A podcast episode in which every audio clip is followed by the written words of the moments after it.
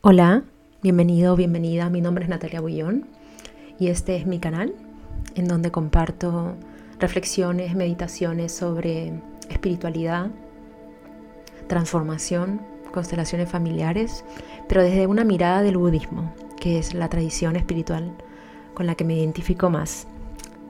Y en este canal también comparto la riqueza de esta tradición para acompañar procesos de, transformación profundos, de revelación de lo que verdaderamente somos, para dejar atrás lo que creemos que somos y que hemos creído tantos años que somos.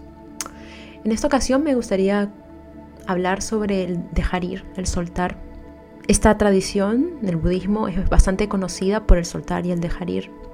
Pero realmente, ¿de qué se trata el soltar, el dejar ir? ¿Cómo ocurre?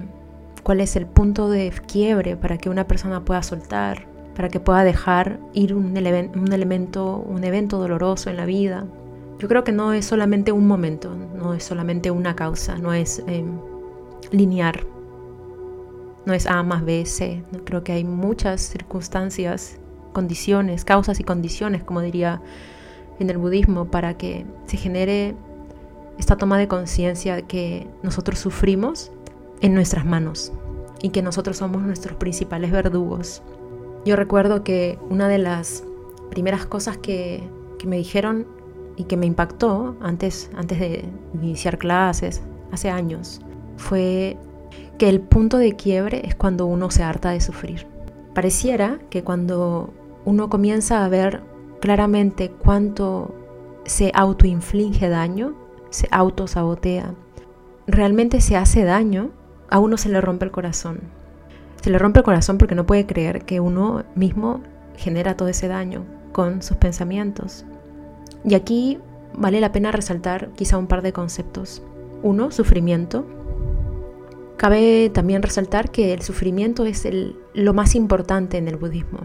El budismo, el, Buda dijo al principio, cuando se iluminó, dijo, todo lo que yo enseño es sufrimiento y el fin de sufrimiento, la liberación del sufrimiento. Entonces todas las enseñanzas budistas tienen que ver con el dar fin, no apaciguar, no olvidarse, no relajar, no, no ser felices en realidad.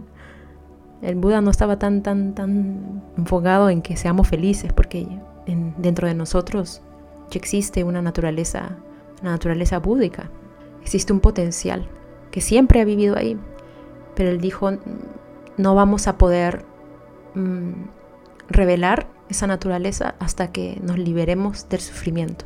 Y esto es gradual, por supuesto. Entonces el budismo se centra en, el sufrimiento, en dukkha se llama en sánscrito. Y a muchas personas les parece bastante depresivo en términos sufrimiento, les da, les da miedo, les da, les da no sé qué, les da alergia. Pero sufrimiento no es más que una sensación de insatisfacción, descontento, irritabilidad, insaciabilidad. Y yo creo que muchos podemos entender que no necesariamente tiene el nombre de sufrimiento. Es como aquello que no nos permite en realidad estar, estar, ¿no? En, en, la experiencia que se nos presenta. Este sufrimiento normalmente pasa desapercibido. Andamos por la vida distraídos, como en la necesidad de tapar huecos, en la necesidad de no ver nuestro dolor, de no ver nuestro profundo llanto interno, de no ver el que tenemos el corazón roto por simplemente tener, estar en la existencia humana. Y aquí es debatible, pero todo bien. Algunos pueden decir cómo vamos a nacer con el corazón roto. Eh, bueno, todo bien, quédenselo. Después lo podemos conversar.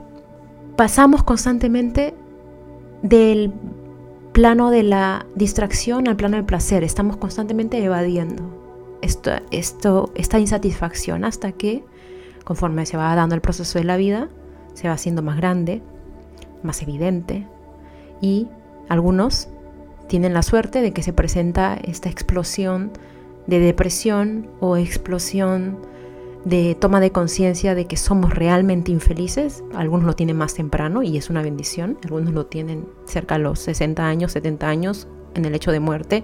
Y bueno, nada, así es. Entonces, desde este punto de vista, estos infiernos que vivimos, experiencias desgarradoras, corazones rotos se les llama en el budismo, son buenas noticias. Es estar mal, es una buena noticia, es un buen síntoma de que ya no estamos tan alienados de nuestra propia naturaleza. Es curioso porque en muchos sitios uno pregunta cómo estás y todo el mundo dice estoy bien. No hay esta respuesta automática de que estamos bien. Cuando, cuando es de es humano no estar bien. Y cuando escucho esto, cuando escucho mm, bien, ahí nomás, navegando, es como para mí, es como, wow, muy bien, somos más. Somos más en el camino de, de transitar las aguas de la incertidumbre, de no saber, de no saber a dónde vamos, pero de sí saber que dentro de nosotros existe un aspecto mucho más luminoso, y no luminoso de luz, sino luminoso que, puede reflejar lo que, lo que está en contacto, con lo que está en contacto. Cuando de pronto se cae el mundo y la persona se da cuenta, parece que no era tan feliz, parece que era un poco miserable, o soy un poco miserable, parece que tengo harto odio en mi corazón, que tengo mucho resentimiento, que me quejo, que detesto mi historia, que detesto porque las cosas son tan difíciles para mí. Cuando la gente realmente hace como ese vómito, ¿no?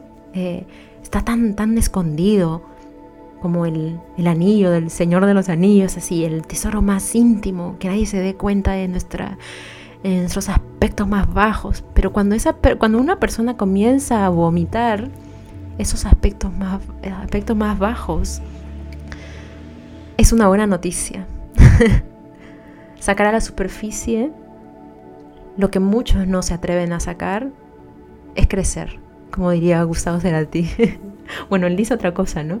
Él dice, poder decir adiós es crecer, pero en cierta manera uno dice adiós a lo que uno cree que era, a lo que uno cree que debería ser, que es esconder, seguir, seguir tapando, estoy bien, soy feliz, todo, muy bien, no pasa nada, uno dice adiós y uno se somete a la experiencia de decir, no estoy bien, odio a tal persona, estoy resentida, me dejaron, me abandonaron, eh, no me dieron atención cuando era chico, no me dieron amor, no me vieron, me tuve que pasar mi infancia criándome solo y etcétera, ¿no? Esto, este proceso bello Em, es la puerta de entrada para, para ver que hay una salida. No se puede transformar algo si no se ha visto primero. La persona tiene que haber visto su enfermedad, la adicción a, estos, a este sufrimiento, a estos hábitos mentales que causan sufrimiento, para poder decir, bueno, parece que estoy mal, voy a ir al médico. Algo así como Alcohólicos Anónimos, uno va al médico y el médico te, te prescribe un tratamiento, una medicina. Y en este caso, la medicina es el, Dharma, el, entrenamiento mental del budismo, del dejar ir. Y aquí viene la segunda, la segunda parte, que es la medicina. ¿Qué es esta medicina? Dejar ir, soltar. La medicina pasa por darnos cuenta que, que somos nosotros los que no queremos soltar nuestro sufrimiento y por eso estamos enfermos. ¿Y por qué no lo soltamos? Esa es la gran pregunta. ¿no? ¿Por qué, si sabemos que nos hace mal, este odio, resentimiento, enojo, envidia, celos y la lista es interminable, hostilidad, eh, distracción, competencia, pasión, agresión? ¿Por qué, si sé que me hace mal, ¿por qué no lo puedo dejar ir? Bueno, hay, varias, hay varias razones. Uno es porque tenemos miedo. Tenemos miedo de hacer las cosas diferentes. Lo hemos hecho de esa manera por muchos años. Es un hábito. Hacerlo de otra manera requiere someternos a una nueva experiencia, completamente nueva. Y es igual, si uno va a una nueva escuela, el primer día tiene miedo o tiene nervios, no lo sé. Lo, pasa lo mismo. Nos hemos acostumbrado muchos años a relacionarnos desde esa manera con nuestros hábitos negativos, no saludables. ¿Y de dónde los hemos adquirido? Pues desde que nacimos, ¿no? Desde el condicionamiento de, la escuela, de nuestra familia, de nuestros amigos, también el imprint eh, kármico que tenemos, que traemos de otras vidas. Entonces no es solamente una cosa, eh, no es solo la epigenética, no es solo la educación, no es solo nuestros padres, son muchas cosas que em, se juntan en la ecuación de lo que somos. El dejar ir requiere que nos demos cuenta de nuestra adicción a estos hábitos mentales no saludables y que digamos poco a poco, y aquí está la clave, gradualmente, poco a poco, una, un paso a la vez, que lo puedo hacer de diferente manera. Y van a venir los pensamientos de que no podemos, este síndrome del imposter que, no, que te dice que no puedes, que es muy difícil y te vas a ver en los mismos hábitos mentales una y otra vez. Pero a mí por lo menos me hace de mucha utilidad recordar que es un hábito y que no es mi culpa de alguna manera, sino es una serie de causas y condiciones que promueven estos hábitos. Pero lo que sí tengo muy claro es que yo puedo hacer la diferencia en este preciso momento. Pero para aplicar ese antídoto, para aplicar el decir hasta aquí, no más, voy a, voy a seguir cultivando un nuevo hábito, se necesita que la persona, se necesita que podamos ver nuestro hábito negativo, nuestro hábito no saludable. Y se preguntan ustedes, ¿cómo la persona puede ver? Eso es la parte más difícil no podemos ver. Ese es el tema. Porque constantemente estamos evadiendo el dolor. Yo recuerdo a una maestra, me sorprendió mucho cuando lo dijo, Brigitte Champetier de Rips, que es una consteladora española, y dijo, lo mejor, el mejor regalo que se le puede hacer a alguien cuando está de duelo es darle tiempo para que haga su duelo. No queremos experimentar el corazón hecho pedazos. Y míralo en tu experiencia, es lo más difícil. Sin embargo, pareciera que cuando nos exponemos a la, al habitar estas experiencias incómodas de dolor que no nos gustan, algo, puede, algo diferente puede surgir. ¿Y con qué actitud nos sometemos a la nueva experiencia? A esta experiencia incómoda, mejor dicho con la actitud de no resolverla, porque constantemente queremos resolver, queremos estar bien ya, ahora ya. Pero con ahora viene el nuevo hábito de sentarnos, y por eso uno practica la meditación, sentarse para habitar la experiencia incómoda, sin resolverla y sin la necesidad que se vaya, simplemente dejando que la experiencia surja en este caso el evento mental, la emoción, el pensamiento, las sensaciones del cuerpo, surjan y se desvanezcan. Porque nada se va a quedar eternamente.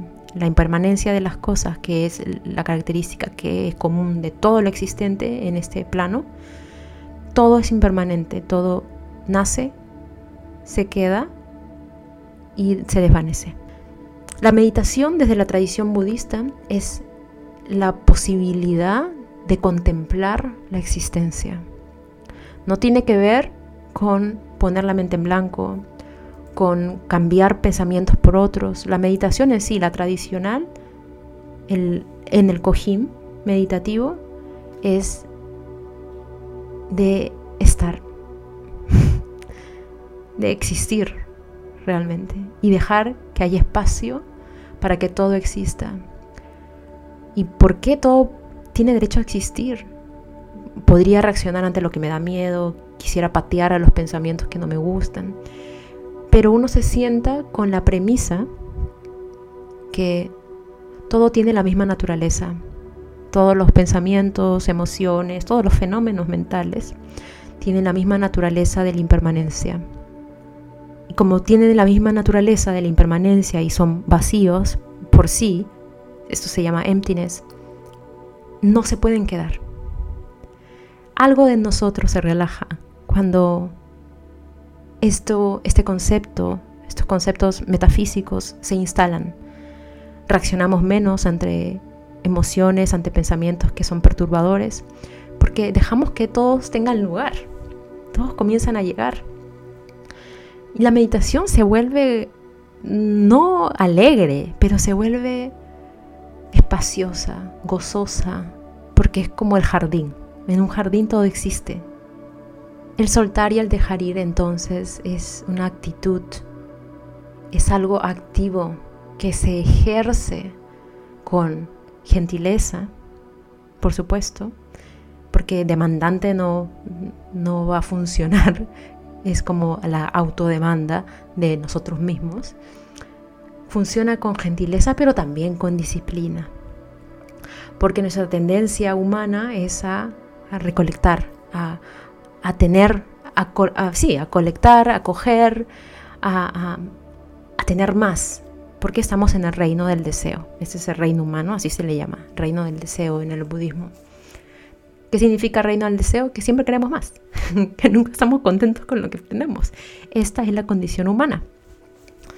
Entonces, el soltar y el dejar ir es esta, es esta actitud, es algo activo que permite decir, hasta aquí, Natalia, 34 años, noviembre, si tengo rencor en mi corazón por Pepito, por Juanita, porque me dijeron algo mal y no me gustó, me trataron mal, hasta aquí lo permito.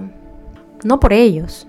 Ellos simplemente son el reflejo de tantas otras cosas, ¿no? De sus historias familiares, de cómo crecieron, de qué educación recibieron, de sus eh, historias kármicas, tantas cosas pero yo no, me puedo hacer cargo de eso. Lo que sí me puedo hacer cargo es decir, yo me aprendo a relacionar con eso de una manera diferente. Y en vez de tenerlo aquí, presente, mañana, tarde y noche, y, sufrir porque el otro me trató mal, yo elijo decir, yo elijo soltar. Soltar mi enojo, soltar mi resentimiento. Uno podría decir que uno se quedó pegado y esa tendencia humana es de quedarse pegado en lo que no es tan beneficioso. Pero lo bueno y la buena noticia es que cuando uno comienza a hacerse consciente y a tener más espacio en su día a día para no distraerse tanto, uno se va dando cuenta que ya no se quiere contar cuentos y que puede elegir en cada momento, elegir para vivir antes que elegir para morir. Elegir para morir es quedarse pegado, elegir para morir es siempre hacia adelante, elegir para vivir es abiertos a la nueva posibilidad de que otras cosas puedan suceder. Que porque me trataron así no significa que la otra persona que venga en el futuro me va a tratar así. Si tengo un, una amargura en el corazón, ¿qué culpa tiene la persona que viene? ¿no? Yo elijo dejar mi mochila y andar ligero hasta mis próximas aventuras. No solamente por las otras personas, principalmente porque yo me lo merezco. Merezco disfrutar nuevas oportunidades, arriesgarme a la vida con, como, con curiosidad, como un niño, sin tanto, sin tanto peso en las espaldas.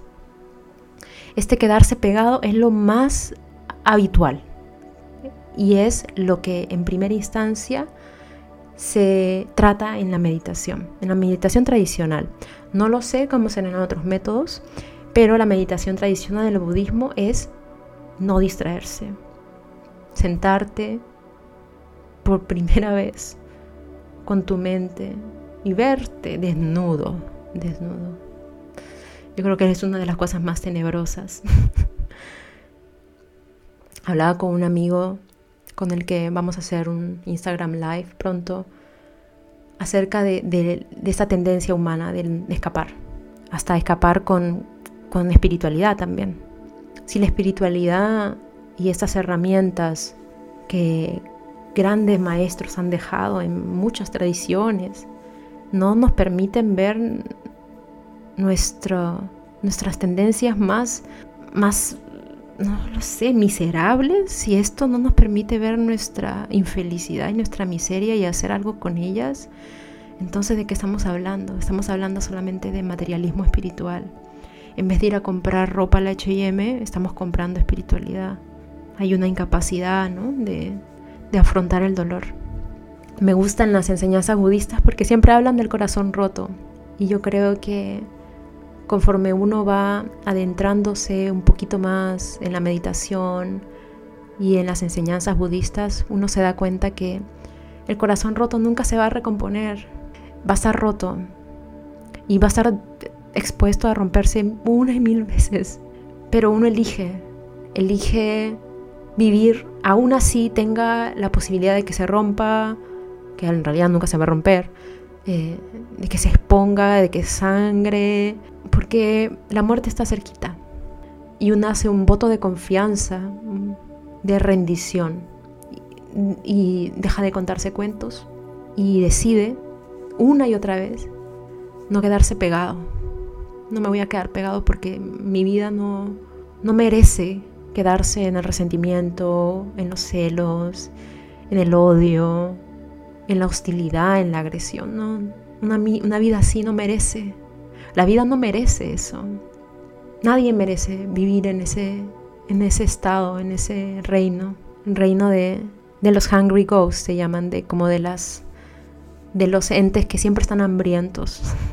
Y con esto me gustaría terminar e invitarte a mirar qué cosas te causan insatisfacción, qué tienes en tu corazón, qué amarga tu corazón. Tu marido, tus hijos, tu maternidad, que no te promovieron, que no tienes plata, que siempre tienes que luchar para tener plata, que no ha sido fácil. Te invito a que hagas una lista y quizá como decreto, ¿no? Para fin de año, podamos decretar y podamos hacer el voto de, de compromiso que nos comprometemos con nosotros mismos en crear nuevos hábitos, el hábito de soltar esta amargura en el corazón que simplemente crea barreras y crea armaduras de acero y nos desconectan de la vida. Te abrazo, nos abrazo y hasta una próxima oportunidad.